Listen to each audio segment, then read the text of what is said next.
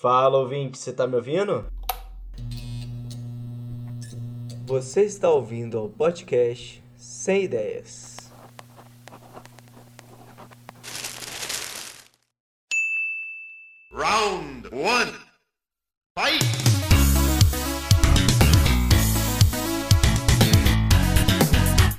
Fala galera, sejam bem-vindos ao primeiro Sem Ideias Stories. Eu sou Vinícius Dias, o seu host, falando diretamente de Ouro Preto, Minas Gerais, e eu tive a ideia de fazer um novo formato de podcast pro Sem Ideias.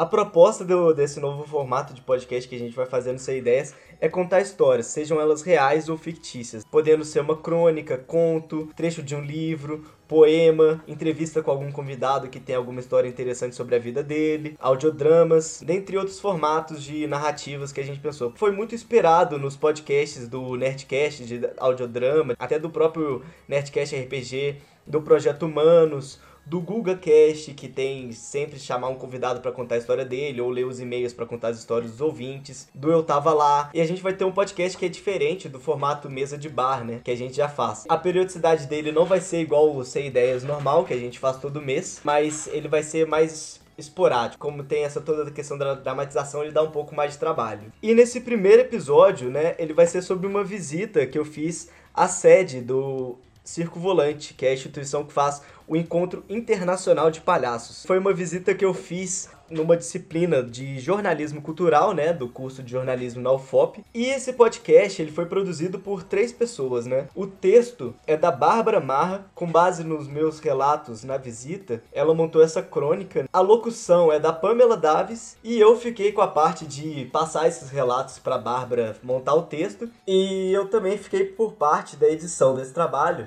Eu espero que vocês gostem. E é sempre bom falar, né? Recomenda esse podcast para dois amigos seus, caso você goste. Caso você tenha alguma crítica, sugestão, elogio, você pode encontrar a gente no arroba podcast no Instagram e no e-mail sem por extenso ideias podcast arroba gmail.com.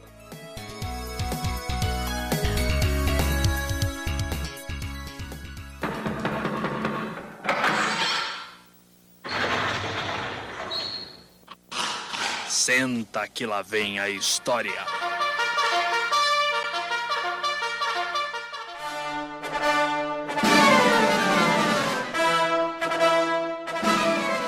A experiência de passar uma tarde no circo volante em Passagem de Mariana começa para quem vem de Ouro Preto com a tentativa de conseguir uma carona que passe por tal ponto da cidade. E assim aconteceu. Felizmente, uma professora muito simpática que se dirigia ao ICHS para lecionar naquela tarde me ofereceu o espaço e o tempo que dispunha para me deixar em seu caminho. Ao chegar no bairro, quase que imediatamente me dirijo ao Esquindô, onde inicialmente nossas atividades se dariam. Antes, porém, parei um pequeno bar ao lado e pego um suco de laranja, um pequeno agrado depois de pegar o asfalto quente de uma tarde. Nesse momento, tomo conhecimento de que essa parte do trajeto havia sido cancelada e, portanto, teria que me dirigir diretamente ao local do circo volante. Subindo para a localidade da aula, a pressão cai. Em meio à tontura de quem não se alimentou direito antes da jornada, me dei o trabalho de dar um pequeno retorno e passar num supermercado pelas redondezas. Na volta, já consigo avistar os colegas de classe que esperavam o início da visita.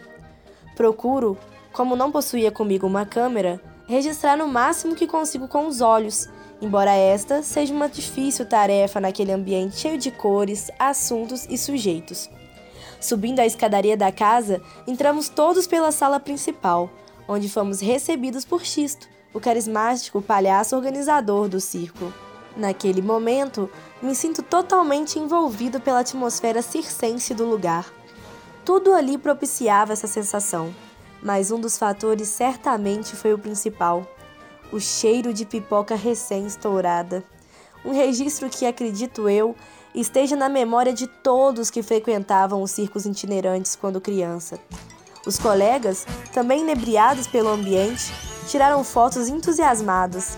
Neste momento, João, outro colaborador, se apresenta atenciosamente e, junto com Xisto, serma sobre a origem, os motivos, a história incrível daquele e de outros projetos que já realizaram na área de entretenimento circense.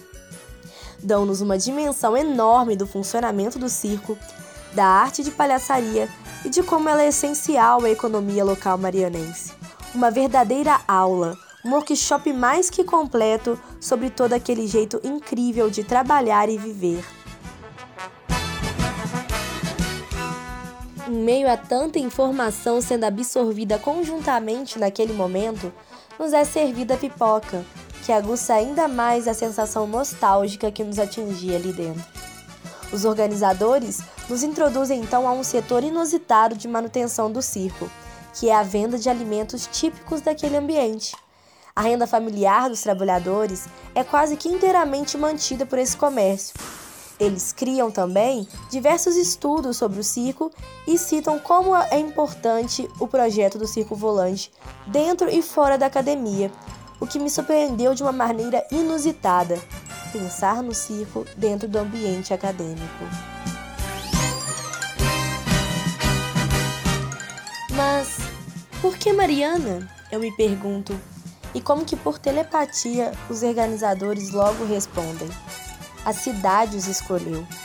Mariana atraiu o circo volante como um imã, o arrancando de sua cidade anterior, governador Valadares. Outra dúvida que pairava em meus pensamentos e foi instantaneamente sanada foi sobre o nome do projeto, Circo Volante. O título em si não nos dá muitas explicações, mas João, o idealizador dele, se adianta. Volante porque é um objeto que está sempre no controle, que dá a direção, o caminho, e ao mesmo tempo está sempre em movimento, realizando suas diversas revoluções. Além disso, tem-se ali a referência do trapezista de circo, que usa uma forma circular para realizar seu espetáculo.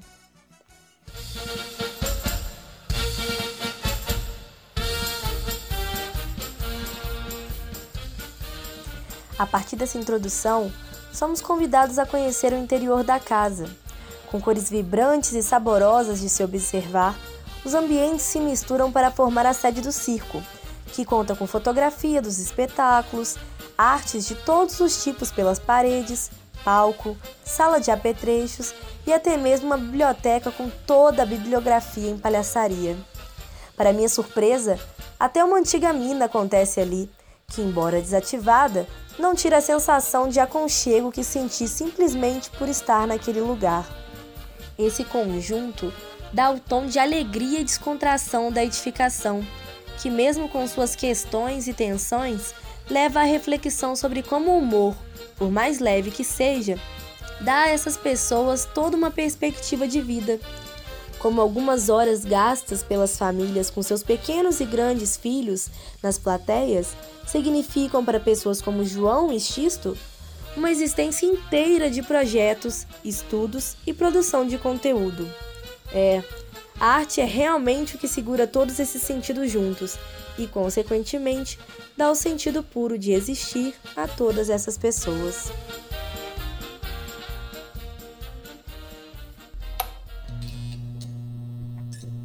Este podcast foi editado por Vinícius Dias.